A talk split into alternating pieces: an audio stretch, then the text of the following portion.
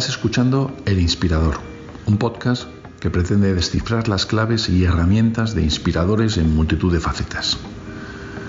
De todas las definiciones de inspirador, la que mejor resume nuestra misión es la de aquel que ilumina el entendimiento de alguien y mueve su voluntad. En busca permanente y apasionada de la mejor excelencia, entrevistamos a personas sobresalientes en sus respectivas áreas vitales, laborales y empresariales, aprendiendo su filosofía, técnicas, hábitos, consejos e incluso pistas para, en definitiva, conseguir el objetivo de ser cada día algo mejor que el anterior.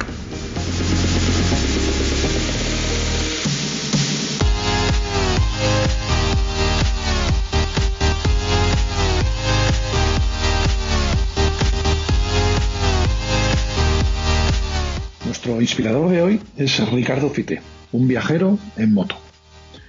Viaja en moto desde los 25 años, aunque no fue hasta los 32 que empezó a hacerlo de forma continuada.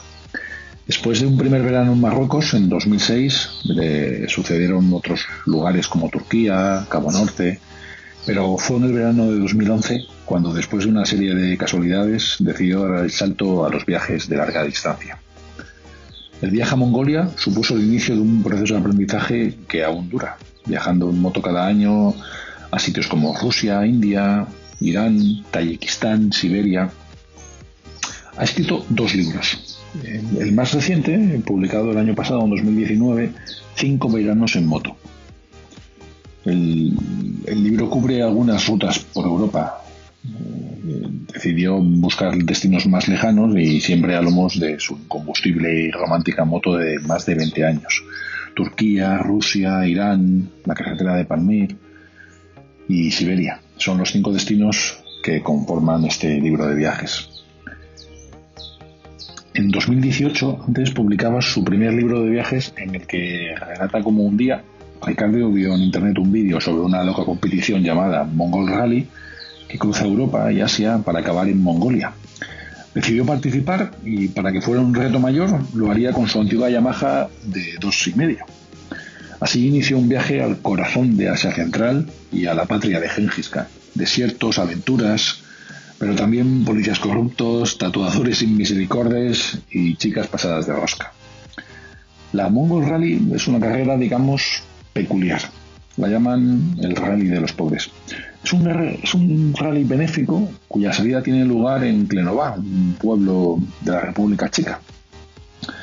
Desde hace unos años la llegada es en Ulan-Ude, una ciudad rusa situada al lado del lago Baikal, a pocos kilómetros de Mongolia, aunque anteriormente el rally acababa en el mismo Mongolia, en Ulaanbaatar.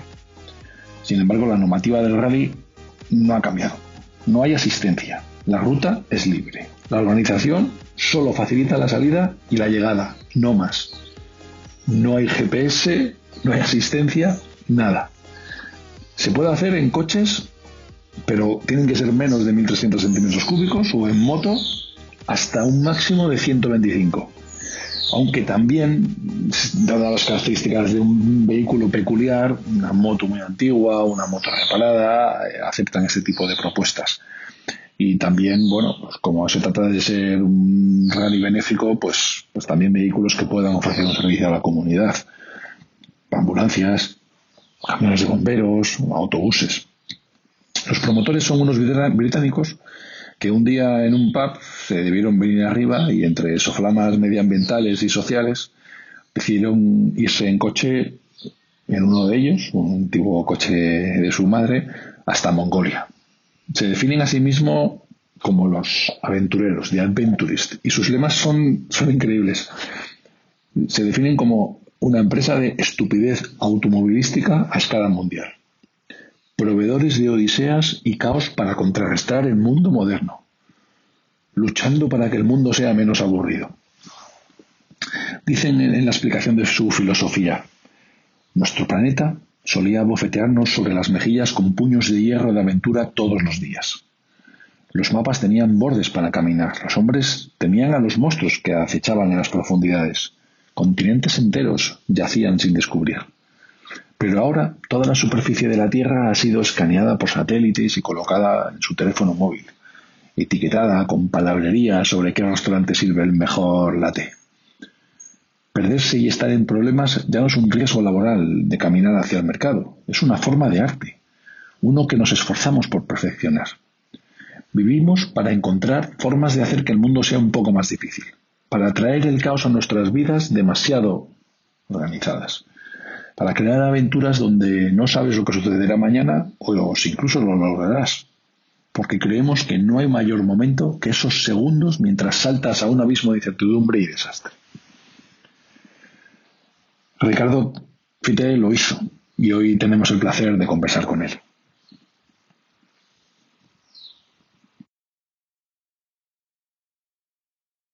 ¿Eres motero tú también? Mm, pues no. Si te cuento mi experiencia con las motos, eh, mi, cuñado mucho y entonces me animó hace unos años a, a sacarme el carnet y, joder, fui incapaz. Fui seis veces, suspendí seis veces. La prueba, la prueba práctica, ¿sabes? Esta. Y lo dejé por imposible. Y hace dos años, ya no se lo dije a nadie porque ya me daba vergüenza, y me lo empecé a sacar y me lo saqué todo a la primera. Y por fin lo tengo ya. Tengo una Virago que me regaló mi suegro. Una ah, Virago preciosa de, de, de 500, preciosa, azul, marino. Ah. Y, la uso, pero no he viajado mucho. Ajá. Muy bien, muy bien. Pues es, una moto muy chula. Yo siempre me la he mirado con buenos ojos esa moto. La, Preciosa.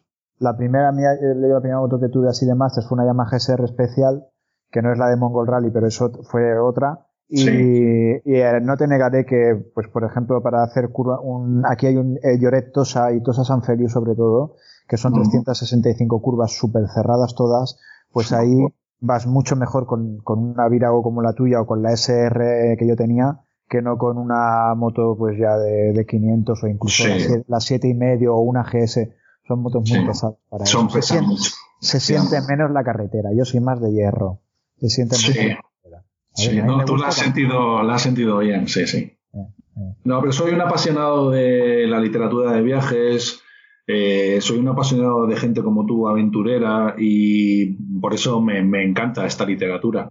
por hacer un pequeño resumen, eh, has estado en Marruecos, en Cabo Norte, en Italia, Austria, Rusia, India, Tayikistán, Irán, por toda España, Europa, Asia y África. No, bueno, pero es pisarlos. Al final tampoco lo que, lo que haces es pasar por los países. Pasar, tienes ahí unas vivencias pero tú pasas por los países. Tampoco no conocemos ni, nuestras propias ciudades, las llegamos a conocer nunca del todo, ni, y mucho menos ni nuestra región, ni nuestra comunidad autónoma o, nuestro país. No acabamos nunca de conocerlo todo. O sea que eh, es, pasar por ahí, tener una experiencia en ese sitio y es con lo que te quedas, ¿sabes? Sí, sí, sí, sí, sí, está claro. Hay, hay un factor muy importante, ¿sabes? Muy divertido que es el factor del, del, incluso hablamos poco muchas veces, que es el factor del morbo, el morbo que nos da el, el pisar con nuestras ruedas un, un sitio determinado. Y, es, y se asemeja mucho al morbo que tienen los alpinistas. Porque tú si subes al Everest, pues puede ser que no veas nada. Que incluso hay gente que sube y baja. Si eres aficionado también a la narrativa de montaña, acuérdate que hay gente que sube y baja y, y, cuando bajan es que no, no, se han enterado de que piensan que han estado en cumbre y no han estado en cumbre. Sí, es que no, veían, no, no, veían nada los pobres, ¿sabes? Pero imagínate el morbo que les da manejarte en la niebla, pues has estado y bajas y ya está. Y es por una cosa que por tus cojones la has hecho, ¿no? Entonces es un poquito lo mismo, ¿sabes? Es, es el morbo, porque sitios como Burkina Faso, como Kazajistán, como, ¿sabes? Esos sitios, tú no puedes ni afirmar eh, que son sitios bonitos, ¿sabes? Pero, pero allí te coge una euforia de saber que has llegado ahí con una moto pues como la que tú tienes ahora, que claro, eh, te, te, puede, te puede, es, es, es, lo bonito de verdad, no... Eh, yo quería hablar contigo de libros y, y, es verdad que decías en parte del libro, dices aquí, me llevaba libros de montaña, de esos que cuentan lo mal que lo pasan las expediciones de escaladores para conseguir sus propósitos. Entendí que por muy cansado que estuviera, o por mucho frío que sufriera, ni de lejos llegaría al límite de los alpinistas. Eh, comparas, comparas, en literatura y en aventura lo que es eh, también un viaje en moto con un destino final? Sí, es, es, es lo, es, viene a ser lo que, lo que estamos hablando. Es el, el el placer que tú tienes, yo lo llamo morbo, no sé si hay una palabra mejor, ayúdame si la encuentras, pero, hay, pero es el placer que a ti te proporciona el, estar, por ejemplo, circulando por Mali, por, por, una carretera de Kazajistán que está bacheada, que estás pasando hambre, que estás pasando sed, que no hay nada, que justo ese día a las 2 de la madrugada te dicen que no vas a poder dormir en ningún sitio. Ya. Ya. Y esto es un Sí, es morbo, no, no, lo puedes llamar satisfacción o lo que quieras, pero en el fondo es un chute de, morbo, de, dopamina, es, es, una consecución de un éxito, está claro, ¿no? Es, es nuestra adrenalina. Nuestra adrenalina también son los, cruces de fronteras, eso también es nuestra adrenalina, si nos van a dejar pasar, si no, que nos pare la policía y nos pida dinero y seamos, sepamos capaces de sortear esa, esa situación, eso es nuestra adrenalina, igual que el que salta en paracaídas, ¿sabes? Tiene la suya, la nuestra es esa, es ver controles militares, cosas así, eso es sí, sí. la nuestra, ¿no?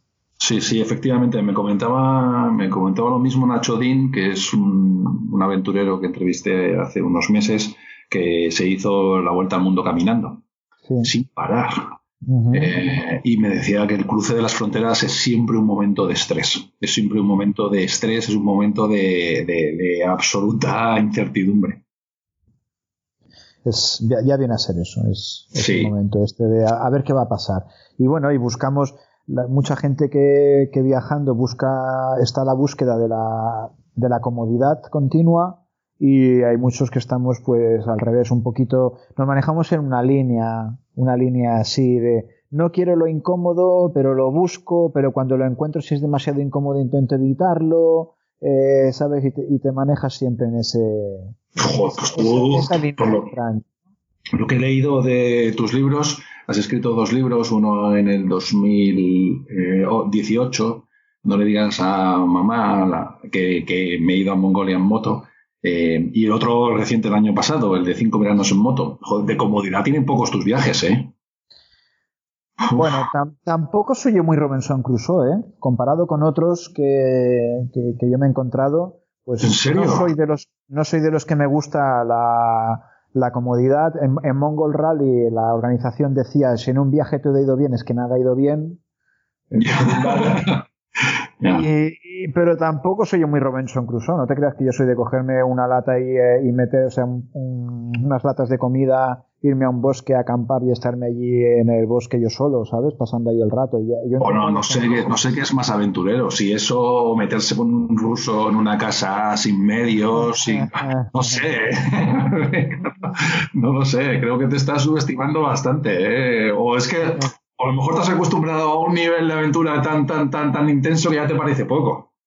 Bueno, eh, como me pasaba eso, entonces lo que hice, el, último que hice fue irme a África, a ver si me, si me exponía un poco más y dejaba de sentirme tan, tan cómodo, porque en los países de la antigua Unión Soviética y en, Europa del Este estoy ya demasiado cómodo y tengo ya muchos, muchos teléfonos de contacto para que me salven el culo esté donde esté, en toda, en todo Rusia. O sea que prefería irme a África y que tuviera que arreglármelas más por mí mismo y sobre todo depender de la gente, de los países a los que vas, es cuando el viaje empieza a enriquecerse. En el momento que tú no necesitas a nadie, que tienes una moto que va súper bien, que no se estropea nada, que vas a todo confort, que tienes una ropa que cuanto más grosor de la ropa más te aísla de la gente, con una pantalla, con un casco que no soy un ruido. Entonces, cuanto más aislado estás de la gente, pues más, te estás eh, alejando de, todo eso. Cuando vamos, vas con una moto así como la tuya, como la SR o como la XT que lleve a África o incluso la Honda, la, CB,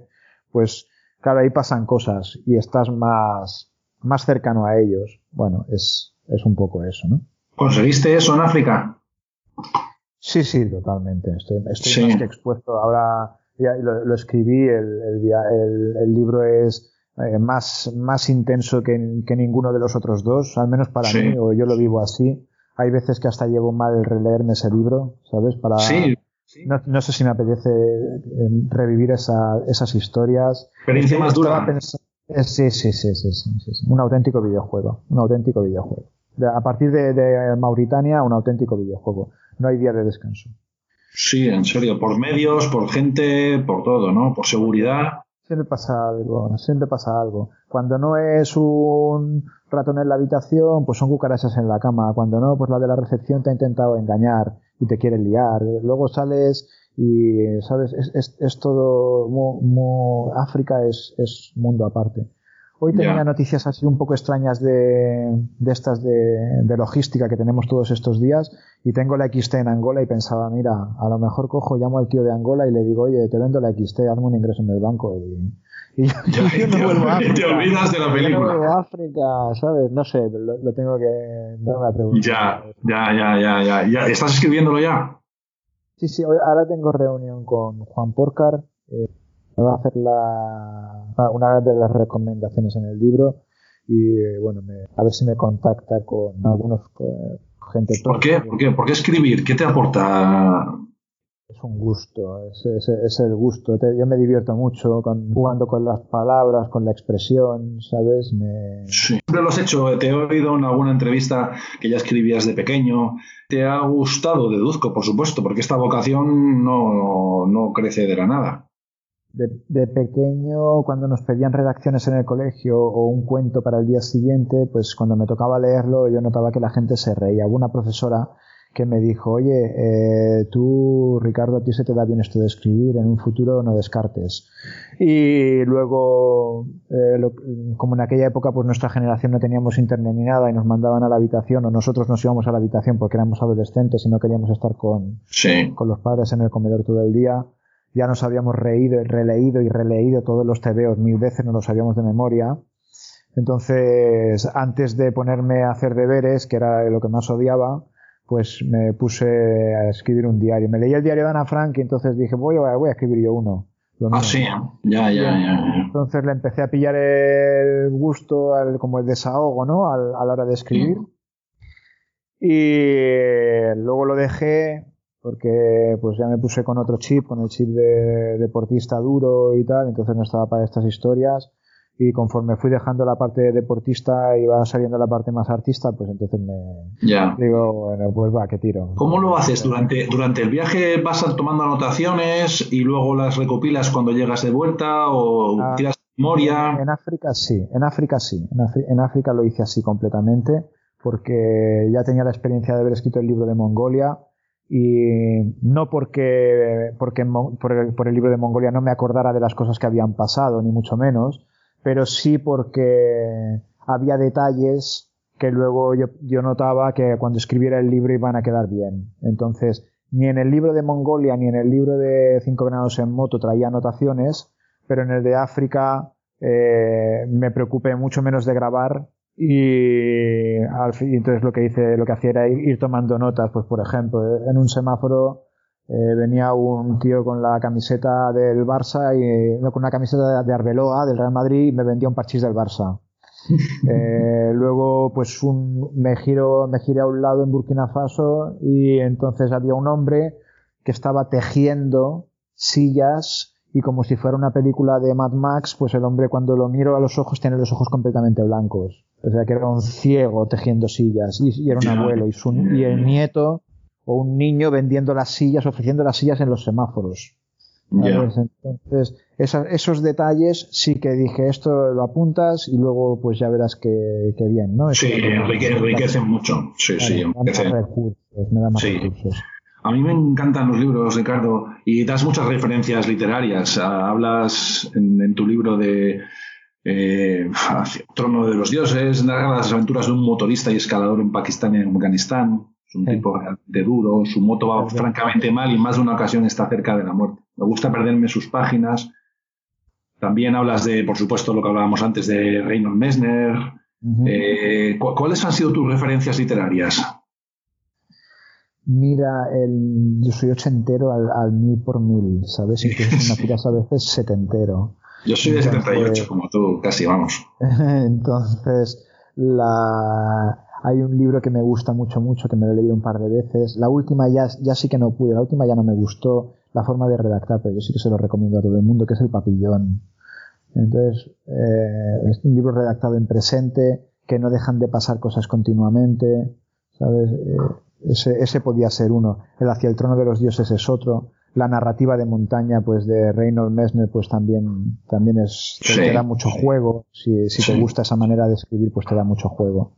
Por ahí por ahí van los tiros más o menos si te digo la verdad el libro me encantó Ricardo me encantó eh, y una de las cosas me gustaría comentar contigo varias cosas del libro no pero una de las cosas que más me gustó fue la parte del final. La parte en la que hablas eh, y lo dices también en, el documental que tienes, que pondremos links en, la página web del episodio. Dices, no, consigo disfrutarlo, solo estoy sufriendo, quiero llegar, quiero llegar. Es mucho más complicado de lo que nunca creí.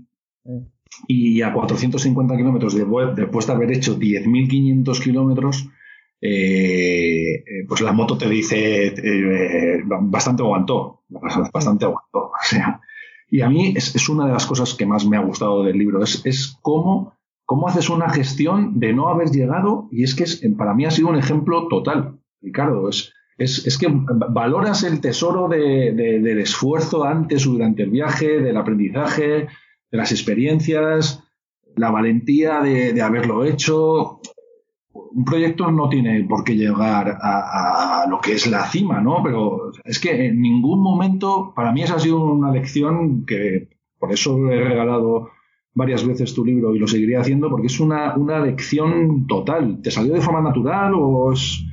Mira, sobre, mira, sobre Mongol Rally deja que te diga una cosa y es eh, Mongol Rally es una experiencia que yo les, eh, cada vez que me toca dar una charla en cualquier lado, yo le recomiendo a todo el mundo.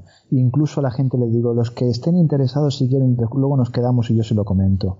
Porque aparte de, si la gente no quiere hacer justo Mongol Rally, pero tienen un mes de vacaciones, en Mongolia, en Ulan Bator, está Álvaro Ruiz, que es un chico que él construyó un centro de día allí, y él estaría encantadísimo que la gente le lleve o motos o coches allí y él ya tiene los medios como para ayudar a la gente a salir de, Mongolia sin vehículo, ¿vale? Y aparte es una experiencia muy, muy, muy, muy bonita que imagínate, tres, tres amigos eh, cogen, se dicen que lo van a hacer, se deciden a hacerlo, se compran una ambulancia o la consiguen una ambulancia, porque ese sería el mayor reto, que para eso está la gente, para eso están jóvenes y frescos, para eso es para lo que hay que estar. Y entonces consiguen la ambulancia, consiguen el material y se hacen el viaje de su vida. Entonces, desde aquí hasta, desde España hasta Ulan Bator, si tú vas por el norte, eh, sin, pisar Mongolia, más que desde el lago Baikal hasta abajo, hasta Ulan Bator, que son 500 kilómetros más, solo desde Ulan Ude a Ulan Bator son 500 kilómetros más. Esto vas a estar eh, un día más, solo te vas vas a estar un mes en moto. En coche, Incluso puedes hacerlo atravesando Mongolia. Bueno, yo creo que en moto ya también porque está bastante asfaltado Mongolia. Mm. Entonces es un viaje súper bonito. Coger una moto como la tuya y darle una jubilación y irse a Mongolia durante un mes a entregar esa moto allí es una cosa que no vas a olvidar nunca, nunca, independientemente de que tú quieras apuntarte a la organización de Mongol Rally o no. Porque Mongol Rally solo te va a ofrecer el nombre, de verdad que tú cuando vayas a buscar neumáticos, tú digas yo es que voy a hacer Mongol Rally ¿vale? Eh, por lo demás, el Mongol Rally no te ofrece mucho, mucho más no te ofrece, te ofrece un poquito más. Está, tan, asentado en la zona que todo el mundo ayuda, deduzco. Sí, sí, sí. ya, ya, ya. Y, es parte de la aventura lo que decíamos. En el momento que los necesitas a ellos, pues las cosas empiezan a funcionar. Ya, ya, ya. Respecto a lo otro, la, ahí, mi hermano me hizo un anuncio, luego te lo, te lo envío, ¿vale? O pones ahí Ricardo Cité Mongol Rally o lo que sea, ¿vale? Verás que sale una chica rubia, Ali. Sí, lo vi, lo he visto, lo he visto. Entonces ahí mi hermano se copió una frase que decía, que yo se lo he didicho también varias veces, ¿no? Que es, mira, lo difícil no es irse a Mongolia en moto. Y menos gente de nuestra generación que estamos acostumbrados a que nos expongan. Nuestros padres eran de exponernos, de protegernos. Me he sacado el carnet, perfecto, pues ahora te coges la, el coche y te vas a, ¿sabes? A Majada Honda, al polígono de no sé qué, y me trae dos litros de aceite para el coche que me hace ya pero es que que vaya que va vale. Y como no fueras la que te caiga entonces ya, ya, ya, eh, ir a Mongolia tú vas a poder ir ¿vale? pero lo difícil es que tú seas capaz de pasártelo bien mientras lo estás haciendo en lugar de sufrirlo. Y esa es la parte de gestión emocional rara, la parte que más puede costar. Porque luego puede ser que vuelvas del viaje y digas, coño, yo lo he hecho, pero no me lo he pasado bien. Ya, Entonces, lo he hecho y lo he sufrido y estarás contando anécdotas en una cena y, claro, te, me harás de risa y te, dará para escribir tres libros, pero, pero no, has, no, has, logrado eso. Y esa es la parte más complicada de, un viaje así.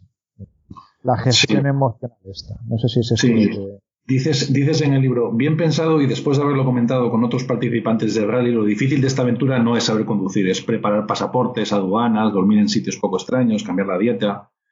Empecé a pensar que lo realmente complicado es gestionar tus emociones, tus propios medios, ser capaz de sentirte bien durante todo el viaje. Yo creo que eso es en verdad todo un arte. Los que son capaces de hacerlo con humor, sin sentir angustias aleatorias ni echar de menos la comodidad del hogar o sentirse culpables por hacer lo que les gusta, son los realmente buenos para esta aventura. Sí. Joder, ya, pero es que esto aprenderlo es a base de dureza, ¿eh? Bueno, eso es un ejercicio, es un ejercicio eh, complicado porque nosotros venimos de, una educación católica en la que, en la que estamos acostumbrados al, a, somos de la generación Rocky Balboa, en la cual aquí se sufre mucho para después recoger. Y esto no tiene nada que ver. Esto ahora resulta que esto es lo contrario. Ahora te lo tienes que estar pasando bien mientras tú lo estás haciendo y no para recoger los frutos. Y claro, entonces tu, tu, responsabilidad es pasártelo bien. ¿vale? No es llegar, tu responsabilidad es pasártelo bien, porque tu responsabilidad, tu máxima responsabilidad es tu felicidad. Ya, ya, ya. Dentro de ese sufrimiento se puede disfrutar. Mi, mi, mi, mi amigo aventurero también, Carlos Llano, que habrá hecho corriendo por el mundo, pues igual 4.000 kilómetros por todo el mundo, en carreras de estas de supervivencia de 250, dice que las primeras no era, no era, no sabía cómo gestionar sus emociones. Y que ya va a hacer, va a hacer una carrera ahora y es que ya sabe perfectamente lo que le está pasando en cada momento, sabe cómo gestionarse. A ti también te habrá pasado eso, ¿no? Que desde la primera vez hasta ahora notarás una diferencia increíble. Bueno, eh, no, no, te creas, ¿eh? Respecto al el libro de, el libro de África, acaba como acaba el de Mongolia, ¿eh? Sí, ¿eh? ¿eh? acaba, acaba, estuve haciendo el epílogo hace, pues no sé, tres, tres o cuatro semanas. Sí. Y el epílogo viene a ser lo mismo. O sea, si me preguntan eh, sobre África, no, es como Mongol Rally o como Mongolia más o menos. Oye, ¿te lo has pasado bien? A ver, objetivamente no. He, perdido, he perdido 10 kilos, he perdido todo el dinero. Lo que he visto, pero lo que has visto te ha gustado, tampoco, porque he visto gente muy pobre, gente que lo está pasando mal, tampoco he visto unos paisajes eh, tal, pero entonces te ha gustado. Es que no hay una palabra para eso. No hay una palabra que no, sé, el, español no mm. tiene una palabra que, que nosotros que, que, defina ese sentimiento, ¿sabes? Que, que sea no me ha gustado ver los pobres. El paisaje no era impresionante. La experiencia ha sido muy intensa y la quiero repetir. O sea, no hay un, yo no he encontrado un verbo que me... Es verdad, es verdad, sí, sí, sí. No lo tengo, ¿sabes? Entonces es un poco... Sí, el escritor Juan Gómez Jurado busca palabras en otros idiomas que reúnan esa serie de sentimientos. Igual existe en otro idioma, no lo sé. Pero en español es verdad que no... no quizás el refrán de sarna con gusto no pica. Puede ser. Algo así. Puede ser. Oye, me interesa mucho tu, tu, pasión por los, por los países de la Unión Soviética, ¿no? Mm. Dices que allí, eh, que en los países occidentales la gente ya no se atreve a meter a nadie en su casa, pero que el mundo de la Unión Soviética pues, eh, tienes, tienes esa facilidad, esa bienvenida, ¿no? Eh, ¿por, qué te gusta tanto? ¿Por qué te sientes tan cómodo en, aquellas, en aquella zona que parece tan, tan, tan nóspida? Me, gusta por, por fetiche, que ya empezaba desde pequeño, cuando tú desplegábamos en sexto de primaria por fin un mapa de, de, de Asia, nos hacían aprendernos los países un poco y tal, y yo veía la URSS, lo grande, grande que era aquello, y luego veía los montes Ural, yo me imaginaba los montes Ural como si fueran el Himalaya. Luego resulta que los montes Ural pues los estás pasando y prácticamente ni te enteras, porque es un bosque con Sí, ¿en serio? Sí, no, es, no es, no es, no es una, no es una, ¿cómo se dice? Una, una, una cordillera, no es una cordillera muy agresiva. Y luego es, me da mucho morbo por lo, pues por como decía Churchill, ¿no? Aquello de la Unión Soviética es un enigma dentro de un acertijo y rodeado de una adivinanza, algo así, ¿no? Como que, no se entiende nada, no se entiende nada. Y por mucho que yo la haya pasado de punta a punta, como decía en el libro, es que no soy todavía capaz de entender, eh, de distinguir ni idiosincrasias, ni idiomas, ni nada. Entonces, ese, ese eterno enigma, ese, ese lado oscuro, esas islas que se ven en el norte, o, o sitios inhóspitos, ciudades que tú no puedes ir, a, no puedes entrar allí como Nadim. Sitios así que son rincones tan, tan, tan herméticos, pues me, me tiene, me atrapan. Y me siento muy, me siento muy cómodo pues porque ya, eh, porque chapurreo ruso como para... ¿Cómo, te dio por aprender ruso? ¿Te, te apasionaba y listo? Eh, también estuve con pareja rusa durante tres, años, entonces. Nos ayuda. claro, ya, ya, le insistí en que. En que ya, ya, ya, ya, ya, ya, claro, claro. Dices también de Rusia. Creo que en Rusia no acaba de coger la idea de renovar lo viejo por lo nuevo. Más bien al contrario, se sigue una filosofía de vida que comparto al 100%, que consiste en alargar al máximo la vida de cada utensilio. Será falta de medios también, ¿no? Será falta de acceso a medios, eh, pero es una filosofía cojonuda, sí. Bueno, es, es, la, como decía mi novia rusa, la necesidad te, hace aprender, ¿no? Pues claro, efectivamente. La, necesidad te hace alargar un objeto, entonces si tú cuando ves una máquina de coser nueva, que, es eléctrica, que hasta se conecta con internet y todo, pues vale, que bien, que sí, que sí, porque le enchufas el dibujo que tú quieras y la máquina te la va a coser, vale. Pero cuando ves una máquina de coser que no hace falta pasarle un cromado, porque de tan gastada que está la rueda ya está cromada de por sí, pues eso tiene un, encanto, claro. Sí, sí, sí, sí, sí, totalmente. Sí, sí, por mí te prestaste el interés de, viajar hasta allí, que nunca había tenido, ¿no? Como preferencia. Uno siempre tiene unas preferencias y no, no, no, había tenido esa preferencia. Eh, dices algo también muy interesante en el libro, eh, que dices, eh, los paisajes, los monumentos, las carreteras, las curvas están muy bien y son parte esencial, pero el contacto con la gente es lo que te permite aprender más y hacer que tu viaje sea algo especial, ¿no? Es lo que me decías de África. Eh, pero es que eso genera mm, a veces eh, problemas, ¿no? dices también después, si hay aprendido algo viajando en moto, es que si presentes problemas con algo o alguien, lo mejor que puedes hacer es obedecer a esos presentimientos y dar la vuelta. ¿Cómo, de, ¿Cómo desarrollas ese sexto sentido? Que tú parece que lo tienes a lo largo de todas tus, tus experiencias, ¿no? ¿Cómo desarrollas ese sexto sentido? Que te puedes equivocar.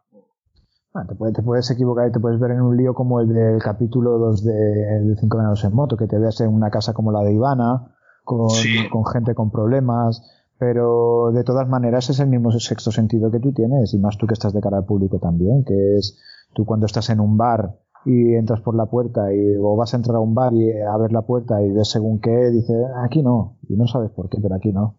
Pero aquí, pero en tu ciudad normal bajas mucho la guardia, bajas muchísimo la guardia. ¿Sabes? Ese, y ahí estás tan desesperado que al final tienes que confiar en gente y es un sentimiento, es lo que tú dices, es un presentimiento. entonces ahí es, es, es, complicado. Yo ese sexto sentido creo que lo desarrolláis vosotros que os exponéis tanto durante un viaje. ¿no? Eh, porque si no es muy complicado desarrollarlo. Es una habilidad que tienes que practicar, ¿sabes? Cuando estás en juego. Tú estás ahora, por ejemplo, que tienes, tienes negocio propio, entonces viene mucha gente a, mandarte currículums y tal. Sí, y, sí. Y yo estoy seguro que te guías, un no sé qué, porque si es un, un 40% o qué porcentaje es, pero la foto dice mucho. Y el tono de la voz cuando llamas por teléfono dice aún más. Sí. Eh, un email como está contestado dice aún un poquito más. Y luego vamos a mirar las titulaciones. Ya, ya, ya, ya, ya te entiendo. Sí, sí, que es algo que tenemos ahí. Ya, ya, ya, ya, ya te entiendo. Ya te entiendo. Dices en el, en el libro, y lo te he escuchado en algunas entrevistas, que los viajeros europeos no somos permeables durante el viaje, que nos, que nos, que nos prima más lo que hablábamos al principio, ¿no? De ese morbo. Eh, ¿Sigues pensando lo mismo después de estos viajes y después de tantos viajes? ¿Crees que solo nos importa el destino y no lo que es el propio viaje en sí? Ah, no, me gusto cuando generalizo, pero bueno, si se me permite, ¿vale? Eh, sí, sí te voy a decir que no, no, me gusta mucho juntarme con europeos cuando, cuando viajo. Intento que no, porque noto un hermetismo que no, que no, que no estoy cómodo con ellos, noto una desconfianza incluso que cuando yo veo que un ruso me está invitando a su casa o un africano o quien sea me está invitando a su casa, eh, yo soy de fiarme. Y si no, yo pienso que yo he venido a esto. Entonces ahora eh, esquivarlo es un, es un error. Y cuando me he juntado con europeos, ellos son, son más desconfiados, y no, no españoles en este caso, pero los, cuando me he juntado con alemanes, con, son más desconfiados y, y son más de rechazar que no de, ah, vale, vamos, ¿sabes? No, no, es igual, es igual. Y acuérdate que nosotros que venimos de, nosotros de los, no, es una palabra, ayúdame con la palabra, no sé si árabes o musulmanes, ¿sabes? Pero estuvimos, que, que venimos de ahí, ¿vale? Entonces a ellos no les sienta bien que tú rechaces una invitación, porque es, y a nosotros tampoco nos sienta bien. Si tú un día me invitas a tu casa y tú me dices, ¿qué? ¿Te pongo un vino o una cerveza? No, es igual, es igual. ¿Cómo es igual? Tío, que no te la voy a cobrar luego, ¿sabes? Te ya, ya, ya, ya, ya, Pero por ningún lado te la voy a cobrar luego, ¿eh? ¿Sabes? Ya, ya, ya. esto es un poquito lo mismo. Ellos te están ofreciendo pues tú por educación es que has venido a eso, no has venido a pasearte por... A no ser que, a no ser que, que, entremos en el capítulo del morbo, si has venido a pasearte por, ya, ya, por, Mauritania en moto, vale, pero sabes, qué guay. Ya, ya, ya, venías aquí a, a sentarte en cuclillas y a comer de un bol con todos, tío. Ya, ya, ya, ya, ya, ya. Sí, sí, te entiendo, te entiendo perfectamente. Este, este podcast se llama El Inspirador. ¿Quién, ¿Quién ha sido para ti el inspirador a la hora de tomar la decisión de tus viajes, de la escritura? ¿Quién es para ti un inspirador, una referencia? Mira, eh, yo empecé a viajar después. Eh, mira, yo me leía los libros de narrativa de, montaña que llegaron por casualidad. Yo no sabía nada de montaña. Y entonces empecé a irme al Pirineo a ver qué. Pero me da miedo la altura. Y yo me notaba que, que me gusta más leerlo que hacerlo. Y de casualidad, de casualidad, cayeron en mis manos, en mis manos unos solomotos antiguos y esos solomotos antiguos tenían historias de la sección de la gran aventura. Esos solomotos que si no tienes pues ya te recomiendo que en mercadillos o en algo que a ver si los puedes conseguir, sobre todo los de los años 80.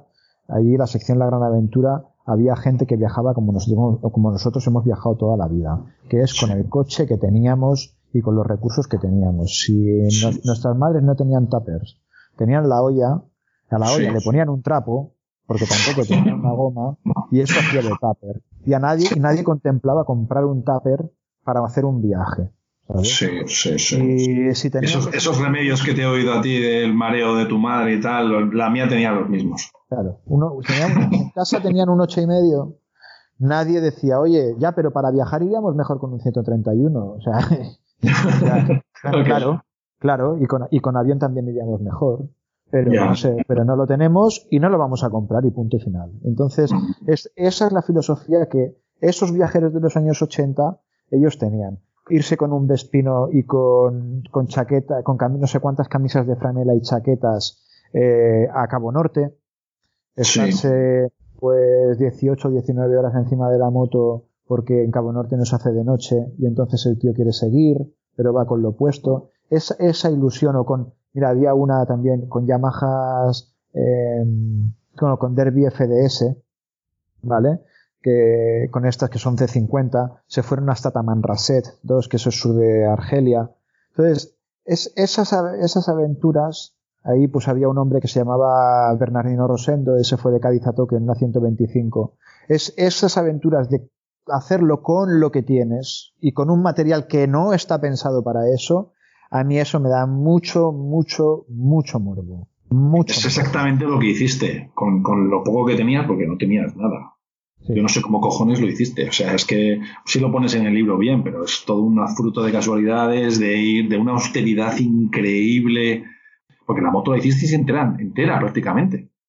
Bueno, la moto eh, venía de un siniestro, la, reparamos, entre, esa, entre, esa, y otra hicimos, y bueno, copiar, pegar, cortar, pegar, eh, la moto de la semana antes no pasaba de 60 por hora.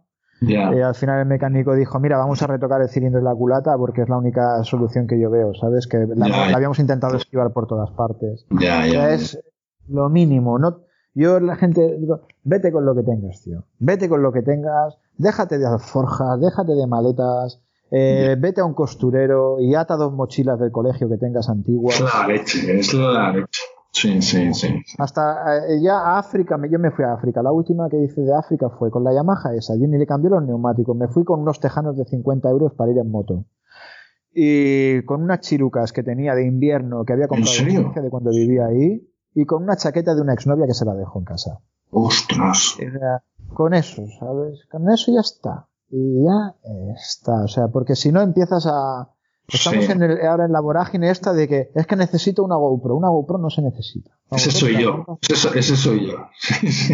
no la necesitas. O sea, no la necesitas. necesitas no la necesitas. Largarte. ¿Sabes? No necesitas la, la gasolina o comida. ¿sabes? Ya, lo otro es lo que te decía antes. Íbamos con lo opuesto. Íbamos con una cámara chunga o sin cámara directamente. Sí, efectivamente. Sí, sí. sí. Me quedo, me quedo con esa, con esa reflexión. Te iba a pedir por último una, una recomendación de viaje, pero ya nos lo has hecho al principio. Ese viaje a, Mongolia, aunque no sea con la Mongol Race, por tiempo, porque, porque también tiene que coincidir unas fechas que no pueden coincidir a todo el mundo, ¿no? Me quedo con esa, con esa recomendación. Un mes sigue siendo mucho, pero claro, si te vas a ir en tres semanas en, en, cuatro ruedas lo haces, ¿eh? También. Es un, es un planazo, ¿eh? Es un planazo. La vida pasa, ¿eh? Es un planazo total. Sí, lo dices además en tu tatuaje. Como aquí, la vida es sueño, aprovechala. Una frase que dices aquí, me la dijo mi abuelo poco antes de morir. Sí. Pues sí, hay que aplicárselo. Hay que aplicárselo. Ricardo, ha sido un auténtico placer. Muchísimas gracias por tu tiempo. Gracias a vosotros. Hasta la próxima. Muy bien, muchas gracias.